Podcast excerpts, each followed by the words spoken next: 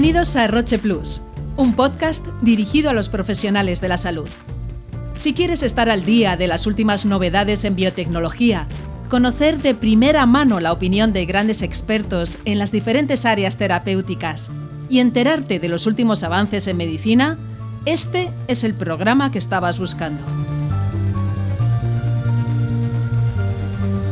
Colamos en una charla entre dos grandes expertos, el doctor Ignacio Durán y el doctor Enrique Grande, que nos hablarán sobre el papel de los biomarcadores en cáncer de vejiga. En ella compartirán las claves sobre cuándo se debe solicitar PDL1, el valor del DNA tumoral circulante para seleccionar pacientes de riesgo, los molecular tumor boards, la comunicación con el paciente y su visión sobre el contexto perioperatorio del cáncer de vejiga. Empezamos.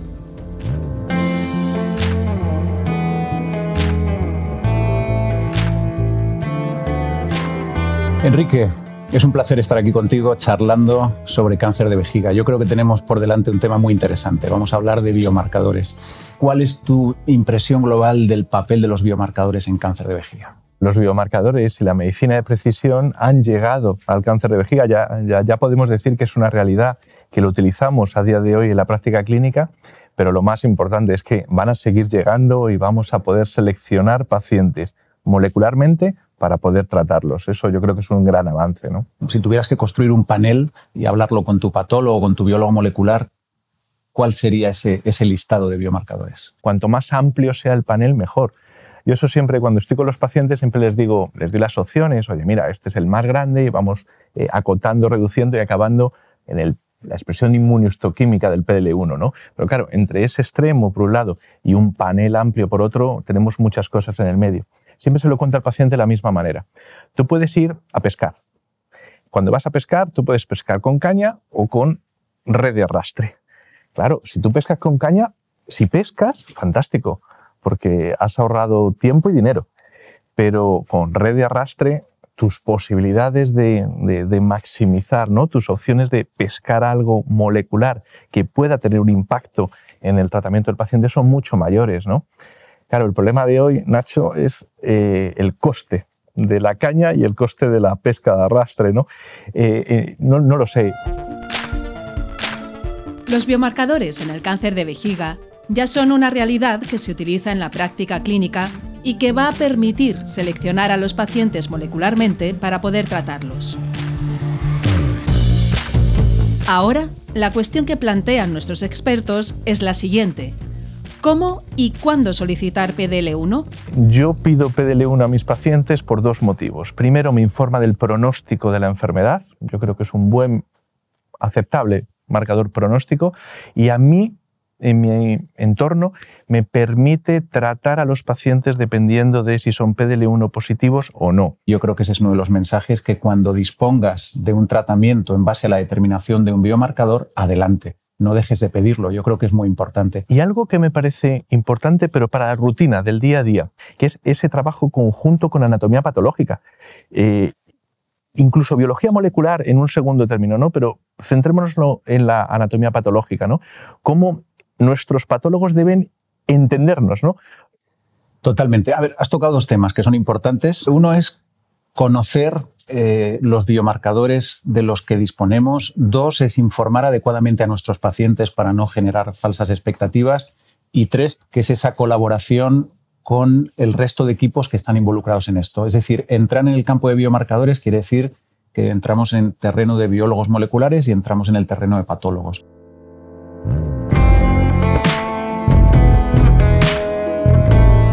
Estás escuchando Roche Plus un podcast dirigido a los profesionales de la salud. Los doctores Durán y Grande coinciden en la importancia de la colaboración con anatomía patológica y otros equipos involucrados en la práctica del día a día. Para hacerla cada vez más eficaz, estos especialistas nos introducen en otro concepto interesante, los Molecular Tumor Boards. Así es como funcionan. Debemos empezar a crear en nuestros hospitales eh, mm, molecular tumor boards, que se llaman. O sea, estos, estas reuniones semanales donde lo que hacemos es sentarnos con los patólogos, con los biólogos moleculares y discutir los resultados. Esto que ahora mismo no está generalizado, creo que nuestra obligación es intentar transmitir a la gente que deben sentarse con sus patólogos, deben intentar consensuar eh, un mínimo panel, el que puedan. En cada centro podrás hacer una serie de determinaciones y con una cierta cadencia reunirte y discutir esos casos. Eh, yo creo que dentro de unos años nadie va a concebir el tratamiento del cáncer de vejiga sin que haya pasado previamente por un análisis molecular, genético, anatomopatológico. No sé si estás de acuerdo. Absolutamente. Y de hecho, en esa discusión para qué panel molecular ofrecer a nuestros pacientes de cáncer urotelial avanzado, eh, ¿qué incluirías? ¿Qué, qué, qué marcadores incluirías? Nosotros ahora mismo lo que estamos haciendo en práctica clínica es un panel que consensuamos con los patólogos, donde determinan una serie de genes que en concreto cubren eh, PDL1, cubre FGFR 1, 2 y 3 y cubre luego una batería más, eh, más completa ¿vale? Se llama el, Oncus Mind, me parece que es Oncofocus Mind, es el que estamos haciendo, ¿vale? Entonces, esto lo hacemos de rutina en los pacientes que pensamos que pueden tener un beneficio y que podemos ofrecerles un tratamiento dirigido. No, basta con pedir un biomarcador, sino que luego tienes que sentarte y que alguien interprete esto. O sea, pedir por pedir y hacer análisis genéticos, moleculares y recibir un informe de dos páginas no tiene mucho sentido. Lo que tiene sentido es que cuando tú vas a estas reuniones semanales y te sientas con el patólogo y el biólogo molecular y te dice que han encontrado una alteración monoalélica, bialélica, que han encontrado una fusión en este eh, gen, en este otro, eh, eso tiene que interpretarse, porque no todo tiene una traducción patogénica ni todo tiene una traducción eh, terapéutica. Ahora estamos empezando a ver, por ejemplo, alteraciones en ER2 que sí que empiezan a tener una aplicación también terapéutica porque empezamos a tener estudios pantumor y algunos específicos en cáncer de vejiga con fármacos que dependen de la expresión de ER2. ¿no? Bueno, pues estas son cosas que, van saliendo y, que tenemos que discutir con nuestros patólogos de, de manera frecuente. Nuestros expertos también han compartido su opinión sobre los genes reparadores del DNA y el avance que supone el uso del DNA tumoral circulante para seleccionar pacientes de riesgo. Esto es lo que nos cuentan. Y algo que también era muy prometedor y que lo estamos un poquito desechando son las alteraciones en los genes reparadores de DNA, que eran muy prometedores, pero que... A mí me parece que efectivamente ha habido algunas experiencias negativas, pero recientemente también ha habido algunas positivas. ¿no? Y ahí se ha abierto un campo en una nueva familia de genes que quizá los teníamos un poco olvidados, aunque fueron los primeros biomarcadores que empezamos a estudiar hace muchos años, pero también lo que tú comentas, y no podemos cerrar eh, esta conversación sin mencionarlo, es el papel de una nueva aproximación para mirar a biomarcadores, que es mirar al DNA tumoral circulante.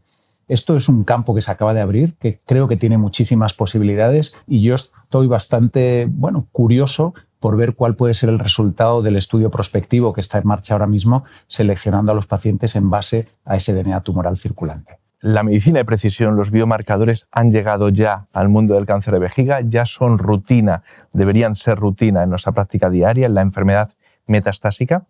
Y en la enfermedad localizada, eh, yo creo que la biopsia líquida, que es algo que es algo que se nos abre los ojos ¿no? a todos los oncólogos, la biopsia líquida, ese DNA libre circulante, tumoral libre circulante en el plasma de los pacientes, es una herramienta que nos va a permitir seleccionar pacientes de muy alto riesgo de recaída, donde bueno, pues los, nuevos fármacos que tenemos, la inmunoterapia, puede ser la manera de seleccionar para, si no aumentar la supervivencia global, desde luego la supervivencia libre de enfermedad. Es una oportunidad que tenemos delante que no la podemos dejar escapar, Nacho. Esto es Roche Plus, un podcast dirigido a los profesionales de la salud. Hemos podido escuchar a los doctores Ignacio Durán y Enrique Grande compartiendo avances, opiniones y experiencias en el contexto perioperatorio del cáncer de vejiga. Indudablemente hay mucho camino avanzado, pero todavía quedan objetivos por cumplir. ¿Cuáles son los más urgentes? Sin duda, creo que es un momento pues, eh, tremendamente esperanzador en cáncer de vejiga. Creo que nuestro objetivo debería ser intentar personalizar eh, el máximo posible los tratamientos para nuestros pacientes. Esto probablemente va a ir desde la enfermedad avanzada, donde hemos tenido quizá los avances más, más notables y donde tenemos más volumen de información, pero sin duda coincido contigo en que se va moviendo al contexto perioperatorio. No solo tenemos la biopsia líquida yo creo que es muy interesante, sino que en el contexto perioperatorio tenemos tejido pre y tejido post, y eso tiene muchísimo valor desde el punto de vista de la investigación. Por lo tanto, bueno, cerramos esta conversación con este mensaje, biomarcadores aquí, biomarcadores que han venido para quedarse y como tú decías al principio, personalicemos el tratamiento, que es lo que nuestros pacientes necesitan. Muchas gracias, Enrique, un placer charlar contigo. Placer es mío, Nacho.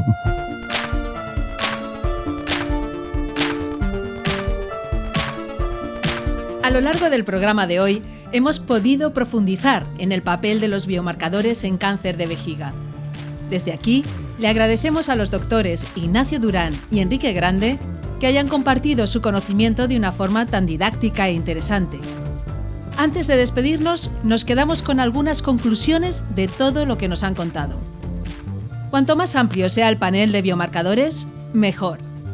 La colaboración con anatomía patológica es fundamental los Molecular Tumor Boards son una gran ayuda para tomar decisiones. El papel del ADN tumoral circulante, que actualmente está en investigación, parece que permite la selección de pacientes de riesgo. Y hasta aquí el primer programa de Roche Plus, un podcast dirigido a los profesionales de la salud. Si te ha gustado, síguenos en tu plataforma de podcast preferida y disfruta de los siguientes episodios con nuevos temas de la mano de los mejores especialistas. Hasta el próximo programa.